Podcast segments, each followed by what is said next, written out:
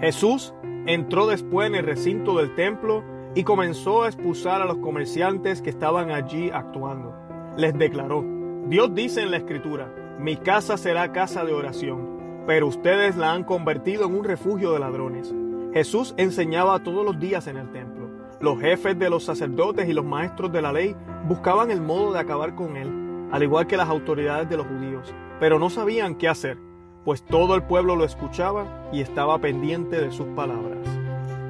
Palabra del Señor, gloria a ti, Señor Jesús. Les habla su hermano y amigo Luis Román. Bienvenidos una vez más a Conoce, Ama y Vive tu Fe. Hoy nuestro Señor entra al templo y expulsa a los comerciantes que estaban allí, porque en vez de hacer lo que tenían que hacer en la casa de Dios, estaban haciendo las cosas del mundo. Aquí vemos una iglesia corrupta, un templo que ha sido corrompido por el pecado y por el mundo. Es curioso porque para muchos, ahorita mismo la Iglesia Católica se encuentra en este estado. Yo no, no estoy en completo acuerdo con la gente en base a las acciones que vemos.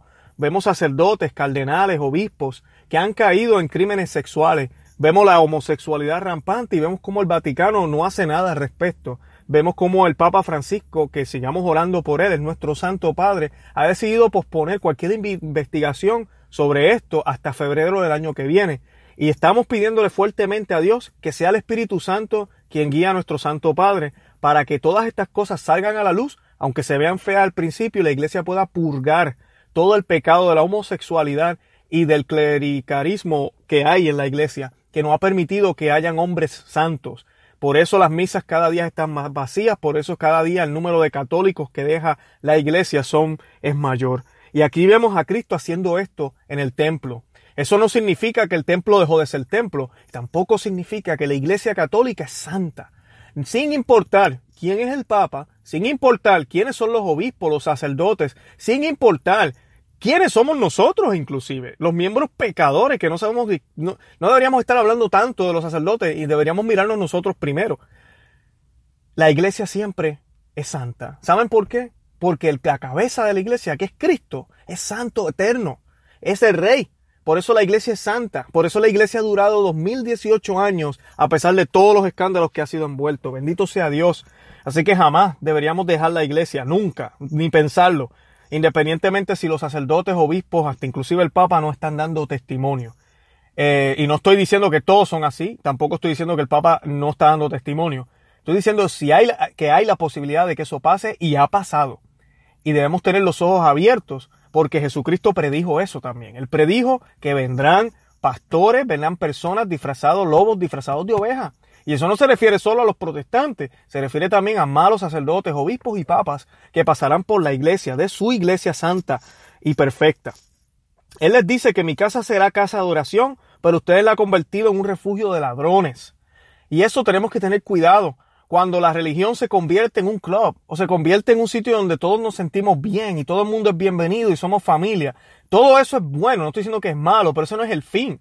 El fin es que sí, todos somos bienvenidos, todos venimos a la Santa Iglesia a escuchar la palabra de Dios, la palabra de Dios que corta, no que suaviza, que corta, que nos da la fuerza, que nos dice que tenemos que hacer y muchas veces dejar de, de hablarle a personas Muchas veces es cortar un vicio. Muchas veces es cambiar mis hábitos sexuales. Muchas veces es aceptar a quien me dio como esposa, como esposo. No es fácil el camino del cristiano y Jesucristo es muy exigente y debemos ser claros en los mensajes que se llevan en el púlpito. Y yo siempre le pido a los sacerdotes y le pido a Dios que les dé la sabiduría para hablar las cosas como son, para hablarnos del cielo y la misericordia de Dios, pero también hablarnos la posibilidad de que podemos ir al infierno y podemos quemarnos y perder todas las gracias que nuestro Señor nos quiere dar. Es una realidad. Y que no tan solo se trata de que Cristo vino a salvarnos del infierno, sino que vino a salvarnos para que seamos algo más, para que seamos como Él, perfecto, como el que está, como Dios que está en el cielo. Él nos lo dijo, sean perfectos como mi Padre que está en el cielo. Y debemos pedirle a los sacerdotes que vuelvan a esas tradiciones, esas homilías fuertes que de verdad nos hacían palpitar el corazón. Ahorita mismo es triste decirlo, pero más del 80% de los católicos practicantes utilizan anticonceptivos. Uno va a la Santa Iglesia los domingos y las familias no tienen ya hijos. Tienen uno o dos usando anticonceptivos, condones y van y comulgan, estando en pecado mortal. La línea de la confesión es extremadamente corta y la línea de la comunión inmensa. Todo el mundo comulga porque yo tengo el derecho de comulgar porque yo soy hijo de Dios y soy cristiano. Ya no se habla del sacrificio de la misa, sino del banquete que vamos a recibir. Lo cual la misa sí es un banquete, nuestro Dios se hace alimento, Jesucristo se vuelve alimento en las especies de pan y vino, pero Él se ofrece primero y nosotros debemos ofrecer todo nuestro pecado, todas nuestras cargas y con un corazón contrito a recibir la misa, no con una actitud de fiesta y de party. Y a veces la gente se van tanto a ese extremo que hasta la vestimenta.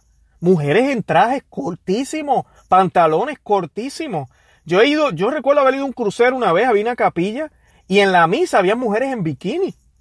Yo recuerdo y todavía veo aquí en los Estados Unidos hombres yendo en sandalias a la Santa Misa y en pantalones cortos. Como si no hubiera importancia porque aquí venimos todos a pasarla bien, a sentirnos bien porque Cristo nos ama. No. Eso es verdad, pero ese no es el propósito. El propósito es yo quiero ser mejor. Yo quiero ser como Él. Y eso requiere que mis actitudes corporales internas y externas estén en coherencia con el Evangelio, que yo practique la prudencia y sea testimonio a través de mis acciones, no solo yendo a la iglesia y ya. Es gracioso cuando la gente dice que lo más que importa es lo de adentro. ¿Estás seguro? No solo importa lo de adentro, también lo de afuera. Yo puedo tener las mejores intenciones del mundo y no hago nada. Entonces no tengo fe, no estoy viviendo mi cristianismo como debe ser. Y puedo hacer todo lo que tengo que hacer afuera, ayudar a todo el mundo y hacerlo por hipócrita y no tener nada bueno adentro de mi corazón y tampoco vale. Así haya hecho todo el bien que hice, alimenté mil pobres hoy, pero lo hice de mal humor, no lo hice con ganas, lo hice para que me vieran y no para la gloria de Dios. Tengo un problema.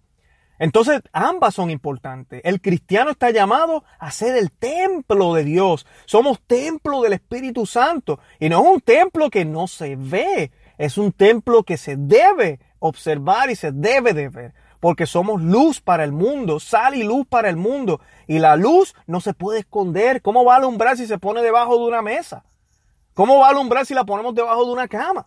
Así que tenemos que actuar y dejarnos ver. La manera en que oramos, la manera en que nos presignamos, la manera en que celebramos la Santa Misa, la manera en que vamos a los trabajos, la manera en que hablamos, todo eso es importante, pero debe ser coherente con nuestras creencias internas, con lo que sentimos, que lo hagamos con amor y sobre todo que lo hagamos para Dios. Nuestro Dios hoy quiere entrar a tu templo y quiere limpiarlo.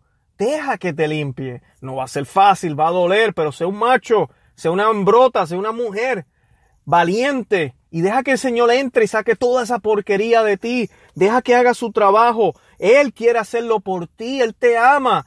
¿Y qué más muestra que la Santa Cruz? Y Él está aquí a punto de morir. Faltan días según el Evangelio para que Él muera. Faltan horas.